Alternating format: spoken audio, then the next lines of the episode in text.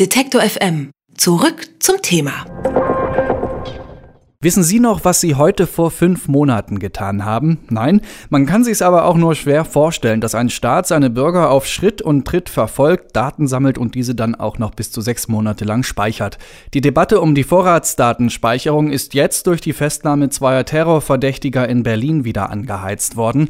Doch wie das Beispiel zeigt, geht's anscheinend auch ohne die Speicherung von Daten.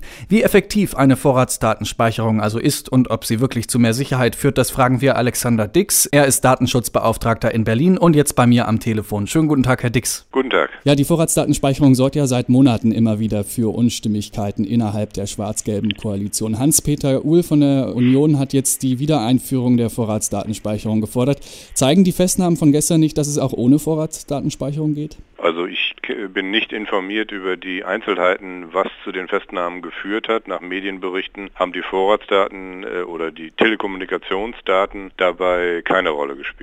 Sprich, also eigentlich wäre es ja dann ein Beweis dafür, dass es auch ohne Vorratsdatenspeicherung geht. Ja, jedenfalls ist es mal ein Beleg dafür, wie effektiv die deutsche Polizei auch gegen den Terrorismus vorgeht und Verdächtige sehr weit im Vorfeld schon äh, in, in Beobachtung hat. Das ist auch gut so. Und ich meine, es bringt nichts, wenn man jetzt auch anlässlich solcher Erfolge sozusagen reflexartig alte Forderungen wieder auf den Tisch legt. Die Vorratsdatenspeicherung ist eine länger anhaltende Debatte. Es gibt europäische Notwendigkeiten, mit denen man sich auseinandersetzt setzen muss, die aber durchaus auch menschenrechtlich sehr problematisch sind. Aber diese konkrete Festnahme hat mit der Vorratsdatenspeicherung nichts zu tun. In Norwegen äh, zum Beispiel gibt es seit April dieses Jahres die Vorratsdatenspeicherung. Trotzdem konnten die Anschläge vor zwei Monaten dort nicht verhindert werden. Wie effektiv kann dann Vorratsdatenspeicherung eigentlich sein? In der Tat eine, eine, entscheidende Frage. Man vermittelt den Menschen, dass mit der Vorratsdatenspeicherung die meisten Sicherheitsprobleme gelöst werden können. Das ist aber eine Illusion. Es werden im ganz überwiegenden Zahl der Fälle werden Unverdächtige, das Telekommunikationsverhalten aller Menschen wird praktisch auf äh, Vorrat registriert, um einen Bruchteil daraus vielleicht mal herausfiltern zu können, was das für die Kriminalitätsbekämpfung und die Terrorismusabwehr im Besonderen wirklich bringt, ist vollkommen unklar. Und nochmal, äh, gerade die Festnahmen gestern zeigen sehr gut, dass wir mit dem vorhandenen Instrumentarium eigentlich sehr gut auskommen. Es wird ja auch darüber diskutiert, Daten anstatt für sechs Monate nur für drei Monate zu speichern. Halten Sie das für eine mögliche Lösung? Nein.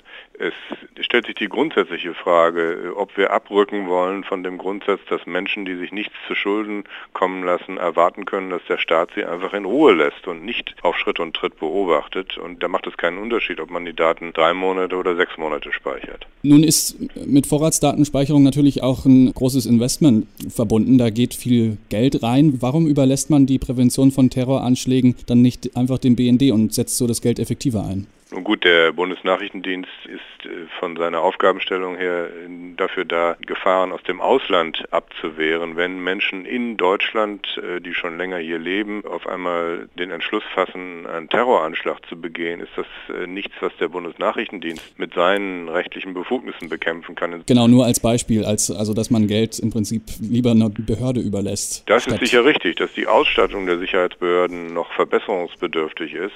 Das ist sehr viel sinnvoller und für den Sicherheitsgewinn, denke ich, würde das sichtbare Ergebnisse zeitigen äh, als eine äh, Vorratsdatenspeicherung sozusagen ins Blaue hinein. Die Bevölkerung ist nach wie vor sehr misstrauisch, was die Vorratsdatenspeicherung betrifft. Als Bürger weiß man oft nicht, ob die eigenen Daten nicht vielleicht doch noch weiterverwendet werden. Wie wird denn mit den Daten von Bürgern da letztendlich umgegangen? Die Erfahrung hat gezeigt, sowohl im öffentlichen wie auch im privaten Bereich, dass sich große Datensammlungen nicht hundertprozentig schützen lassen werden. Von daher ist auch davon auszugehen, so viel Aufwand man da auch treiben mag, es wird sich nicht verhindern lassen, dass solche Datenbestände angegriffen werden und dass die Daten dann vagabundieren. Äh, von daher kann man durchaus sagen, die Vorratsdatenspeicherung erhöht eher noch die Unsicherheit. Was denken Sie, wie wird es jetzt weitergehen? Haben die Ereignisse in Berlin von gestern irgendwelche Auswirkungen auf die Debatte? Ich denke nicht. Also die Debatte findet ja schon seit längerem statt und solche Vorfälle werden äh, natürlich genutzt von interessierter Seite, aber sie bereichern eigentlich nicht den Argumentationshaushalt. Sagt Alexander Dix. Er ist Datenschutzbeauftragter von Berlin und hat mit uns über die Effektivität der Vorratsdatenspeicherung gesprochen. Vielen Dank dafür. Ich danke auch. Alle Beiträge, Reportagen und Interviews können Sie jederzeit nachhören im Netz auf detektor.fm.